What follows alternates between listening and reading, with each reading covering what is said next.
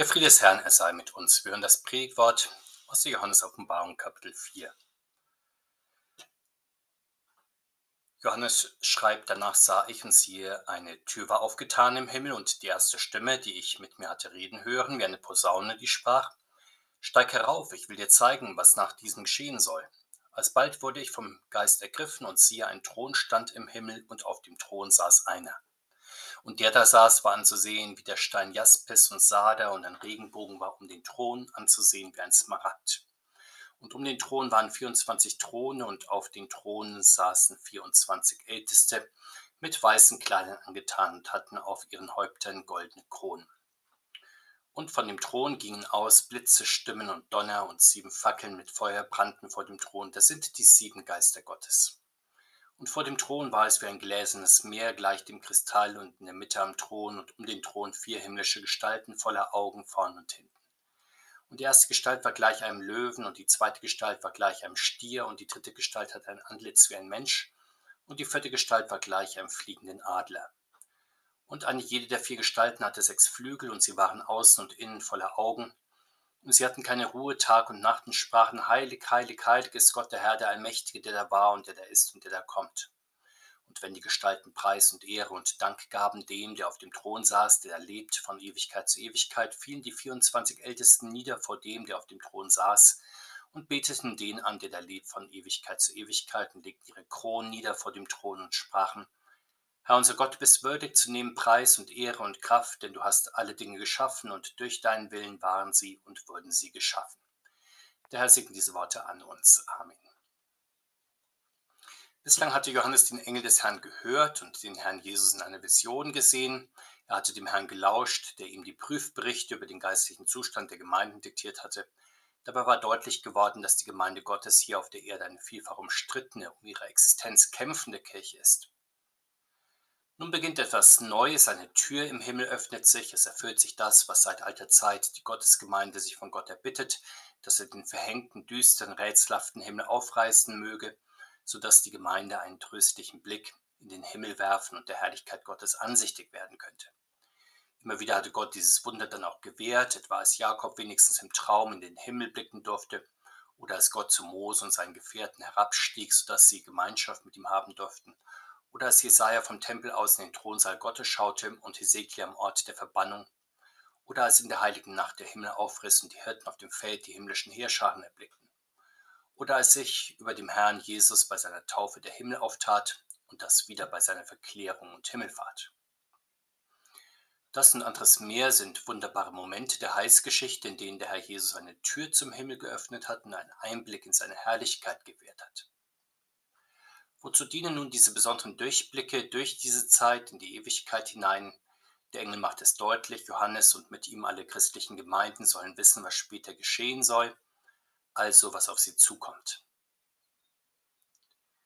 Aber als Jünger Jesu, der vom Himmel gekommen und in den Himmel zurückgekehrt ist, dürfen sie nicht allein einen Fernblick in den fernen Himmel wagen, sondern sogar im Geist hinauf in den Himmel steigen. So wird Johannes vom Geist ergriffen und gleichsam in den Himmel getragen. Das ist die Himmelsreise im Geist, die schon dem Propheten Hesekiel zuteil wurde oder dem Apostel Paulus bei seiner wundersamen Entrückung in den Himmel. Wenn wir als christliche Gemeinde den großen zweiten Teil der Johannesoffenbarung, also von Kapitel 4 bis 22, lesen oder hören, so haben wir an dieser Himmelfahrt im Geist Anteil. Wir hören und sehen, wie der dreieinige Gott von seinem himmlischen Thron aus herrlich regiert und die Weltgeschicke lenkt. Wir vereinen dann anbetend unsere Stimmen mit dem Heer der Engel, die lobend und preisen um den Thron Gottes Dienst tun, Tag und Nacht. Johannes erblickt zunächst den Thron Gottes. Wir mögen hier nicht zuerst an einen verzierten Goldstuhl denken oder an einen gut gepolsterten, ausladenden Ohrensessel denken. Vielmehr ist der Thron, ist der Himmel mit seinen schier unendlichen Weiten der Thron Gottes.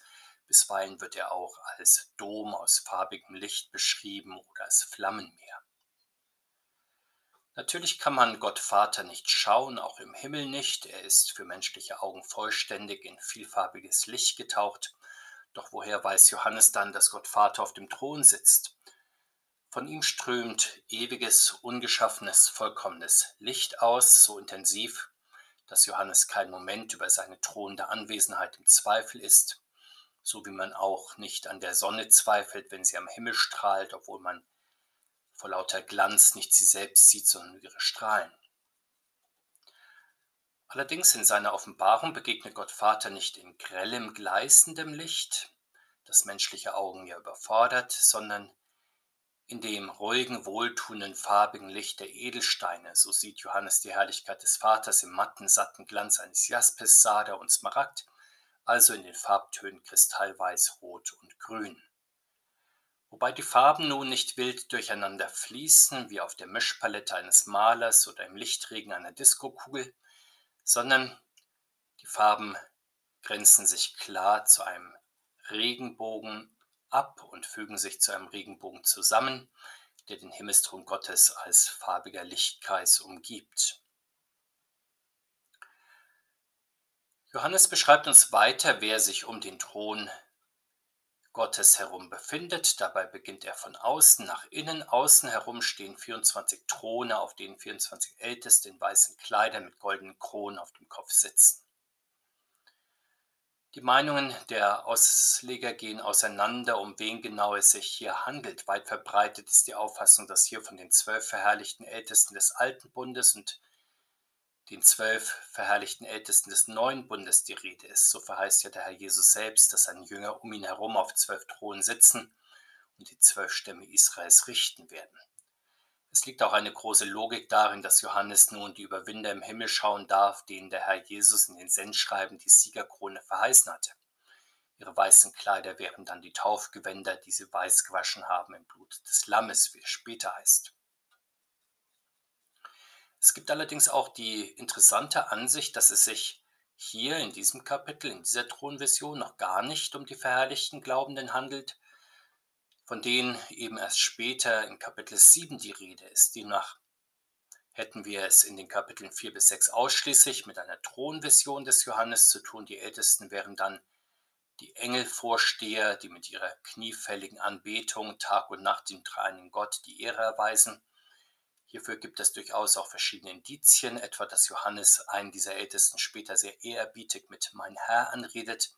Somit wären diese 24 Ältesten also die Engelvorsteher, die das Gotteslob des großen Engelchors des Heers der Herrscharen anleiten. Sehen wir weiter, wer und was sich um den himmlischen Thron Gottes herum befindet. Unmittelbar vor dem Thron liegt das gläserne Meer. Hier sitzt der Thron Gottes gleichsam auf, ebenso die Throne der Ältesten. Dieses gläserne Meer ist sozusagen die Himmelsfeste, die Himmel und Erde voneinander abgrenzen. Also das gleißend blaue Himmelsgewölbe, das wir bei schönem Wetter über uns sehen, das bekanntlich aber durchsichtig ist und den Blick in das Weltall, ja das Universum freigibt, wie wir vor allem bei sternenklarer Nacht bemerken weshalb diese blaue Himmelsfeste eben gläsernes Meer genannt wird. Weiter erfahren wir, dass vor dem Thron sieben Fackeln mit Feuer brennen. Es wird uns zugleich auch die Erklärung gegeben, dass es sich hierbei um die sieben Geister Gottes handelt, so wie vor dem Allerheiligsten des Tempels im alten Bund der siebenarmige Leuchter brannte, so brennt das Feuer der Gegenwart Gottes vor dem himmlischen Thron. Allerdings dieses Feuer ist nicht statisch gedacht, dass der dreieinige Gott sich in seinem ewigen und ungeschaffenen Licht selbst genügen würde. Die Fackeln stehen vor dem Thron, um von dort in alle Lande auszugehen und dem Gottesvolk auf seinem Weg durch die Zeit voranzuleuchten, so wie es durch die Feuersäule schon beim Auszug aus Ägypten und dem Durchzug durch die Wüste geschah, oder wenn die Feuerflammen und die Lichtwolke über die Jünger kamen. Außerdem erfahren wir, dass von dem Thron Blitze, Stimmen und Donner ausgehen. Das ist sozusagen die Klangwolke, in die der himmlische Thron Gottes gehüllt ist. So umgibt sich Gott schon bei seiner Offenbarung auf dem Berg Sinai mit Blitz, Posaunenklang und Donner. Der Lichtwolke des himmlischen Thrones korrespondiert also eine Klangwolke, die zugleich auch eine Energiewolke ist, gleich einem Feuersturm. Aber wie schon die Lichtwolke um den Thron Gottes geordnet ist, so mögen wir uns auch die Klang- und Energiewolke als geordnet vorstellen. Das ist ein majestätisches Kraftfeld, nicht ein brachialer und zerstörerischer Ausbruch von Energie, wie er etwa bei schweren Gewittern und Vulkanausbrüchen erfolgt. Dieses gezähmte Kraftfeld um den Thron ist die Mitte des himmlischen Gottesdienstes. Schließlich erfahren wir, wer um den Thron herum fliegt. Die 24 Ältesten sitzen um den Thron, die sieben Fackeln stehen vor dem Thron. Das Kraftfeld aus Licht, Klang und Energie strahlt vom Thron aus. Und hinzu kommt nun ein lebendiges Kreisen und Rotieren um den Thron herum. Das geschieht durch die vier ranghöchsten Engelsgestalten. Sie sind die Throndiener, die am nächsten am Thron stehen. Sie tragen die Züge alttestamentlicher Seraphim, also himmlischer Lichtwesen, aber auch die Züge der alttestamentlichen Cherubim, also der mächtigsten Engelsfürsten. Von ihnen wird gesagt, dass sie jeweils sechs Flügel haben. Der Prophet Jesaja beschreibt genauer, wozu sie diese benötigen. Zwei decken das Angesicht, zwei die Füße, zwei fliegen. Sie schirmen also das verzehrende Feuer ab, das Gott ist und das von seinem Thron ausgeht. Wir erfahren weiter von ihnen, dass sie über und über mit Augen übersät sind und dadurch gleichsam in jede Himmelsrichtung ausspähen. Sie summieren sich zu dem allsehenden Auge, das Gott in seiner Allwissenheit ist. So registriert Gott durch die Augen seiner himmlischen Throndiener alle Dinge auf der Erde. Weiter wird uns die Gestalt dieser vier Wesen beschrieben. Die erste gleicht einem Löwen, die zweite einem Stier, die dritte einem Menschen, die vierte einem Adler. Darin wird deutlich, dass diese Himmelswesen die Kräfte und Wirkung des Schöpfers in die kreatürliche Welt hinein vermitteln. Durch sie, durch seine hilfreichen Geister erschafft der dreieinige Gott die Welt der Tiere und des Menschen und ruft sie ins Leben. Bekanntlich hat die kirchliche Tradition die vier kreatürlichen Gestalten der Himmelswesen mit den vier Evangelisten identifiziert, Matthäus mit dem Menschen, Markus mit dem Löwen, Lukas mit dem Stier und Johannes mit dem Adler. Wie ist das nun zu verstehen? Zunächst einmal vielleicht so, dass Jesus Christus ja der Schöpfungsmittler ist, sowie der Begründer der neuen Schöpfung. Diese neue Schöpfung in Christus bezeugen bekanntlich die Evangelisten. Zudem haben die himmlischen Gestalten die wichtige Aufgabe, den himmlischen Gottesdienst anzuleiten. Darin sind sie direktes Vorbild für die Evangelisten. Die Evangelisten stellen ja mit ihren Evangelien die wichtigste Grundlage für den christlichen Gottesdienst auf der Erde bereit. Sehen wir nun darauf, wie die vier Himmelswesen den himmlischen Gottesdienst leiten. Tag und Nacht loben und preisen sie Gott mit dem dreimal Heilig, heilig, heilig, heilig ist Gott der Herr, der Allmächtige. So beschreibt schon Jesaja den himmlischen Gottesdienst. Die Himmelswesen beschreiben Gott noch etwas genauer als den, der nicht allein allmächtig und allewig, sondern auch allgegenwärtig ist, der da ist und der da kommt. Diese Lebendigkeit gehört untrennbar zum dreieinigen Gott. Schon um seinen Thron herum ist diese Bewegtheit und sie wirkt sich natürlich auch auf die Erde aus bis zum kleinsten Geschöpf. Wir wissen, wie Menschen dieses höchst lebendige Wesen Gottes immer wieder verkennen, weil sie ihn, wenn sie überhaupt über ihn nachdenken, für abwesend halten oder für Himmel fixiert oder für vergangenheitsorientiert. So können ja schon die vornehmen Persönlichkeiten, die Jesus einmal zur Auferstehung befragen, sich die Lebendigkeit Gottes überhaupt nicht vorstellen. Und auch heute kommen viele Menschen gar nicht dazu, dass sie im Gottesdienst in den lebendigen Austausch mit dem gegenwärtigen Gott eintreten. Genau das aber ist Kennzeichen des himmlischen Gottesdienstes und des christlichen Gottesdienstes auf der Erde, besonders in der Feier des heiligen Mahles, in der wir unseren Blick von dieser Erde weg auf den himmlischen Thron Gottes richten, singen wir mit den Himmelswesen das Heilig, Heilig, Heilig. Wir bringen es aber dem Herrn dar, der nicht im Himmel festgebunden ist sozusagen, sondern der zu uns unter Brot und Wein kommt, zu unserem Heil. Wir merken daran, dass unser Gotteslob nicht theoretisch oder weltentrückt ist, sondern im Gegenteil, weil der dreieinige Gott allewig, allmächtig und allgegenwärtig ist, möchte er in unsere Zeit, in unsere Ohnmacht, in unsere Örtlichkeit eingehen und auch uns sein Heil bringen. Weil wir das auch in unserem bescheidenen irdischen Gottesdienst erleben dürfen, deshalb loben wir den dreieinigen Gott auch mit den Himmelswesen und bringen ihm Preis, Ehre und Dank, so wie sie es uns vormachen, zusammen mit allen Engeln und mit der Kirche aller Zeiten. Johannes berichtet uns nun, wie die 24 Ältesten vor dem Thron in den Gottesdienst der Himmelswesen einstimmen. Die Himmelswesen intonieren das Gotteslob. Die Ältesten ihrerseits respondieren liturgisch, so wie wir das auch aus unserem Gottesdienst mit seinen Wechselversen und Wechselgesängen kennen.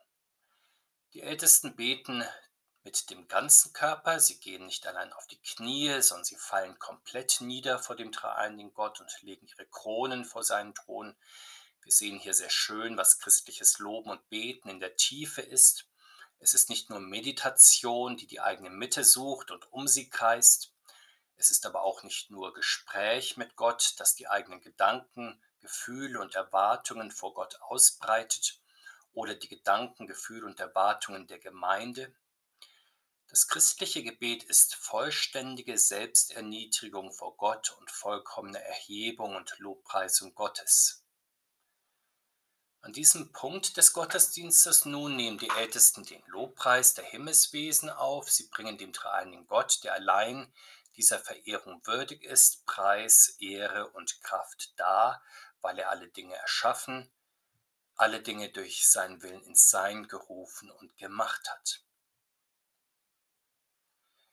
Das große Einleitungsgebet in der Feier des heiligen Abendmahles, die sogenannte Präfation, nimmt diesen Lobpreis der Himmelswesen und Ältesten an verschiedenen Punkten auf. Dort heißt es ja in sehr vielen wörtlichen und impliziten Anspielungen auf das himmlische Gotteslob, wahrhaft würdig ist es und recht, dass wir dich, heiliger Herr, allmächtiger Vater, ewiger Gott, zu allen Zeiten und an allen Orten loben und dir danken und etwas später, durch ihn loben deine Majestät, die Engel beten dich an, die Gewalten und etwas später, die Himmel und aller Himmelkräfte samt den seligen Seraphim preisen dich mit einhelligem Jubel und etwas später und abschließend anbetend ohne Ende Lob singen.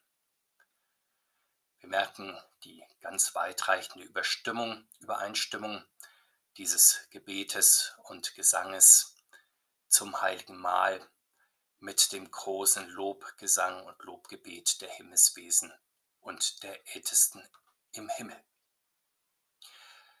Wir beten, Vater im Himmel, wir bitten dich, hilf uns durch dein Wort und Geist zur unermüdlichen Feier deiner Dreifaltigkeit in der Einheit mit den Himmelswesen, den Engeln und der Kirche aller Zeiten. So bitten wir durch Jesus Christus, unseren Herrn. Amen.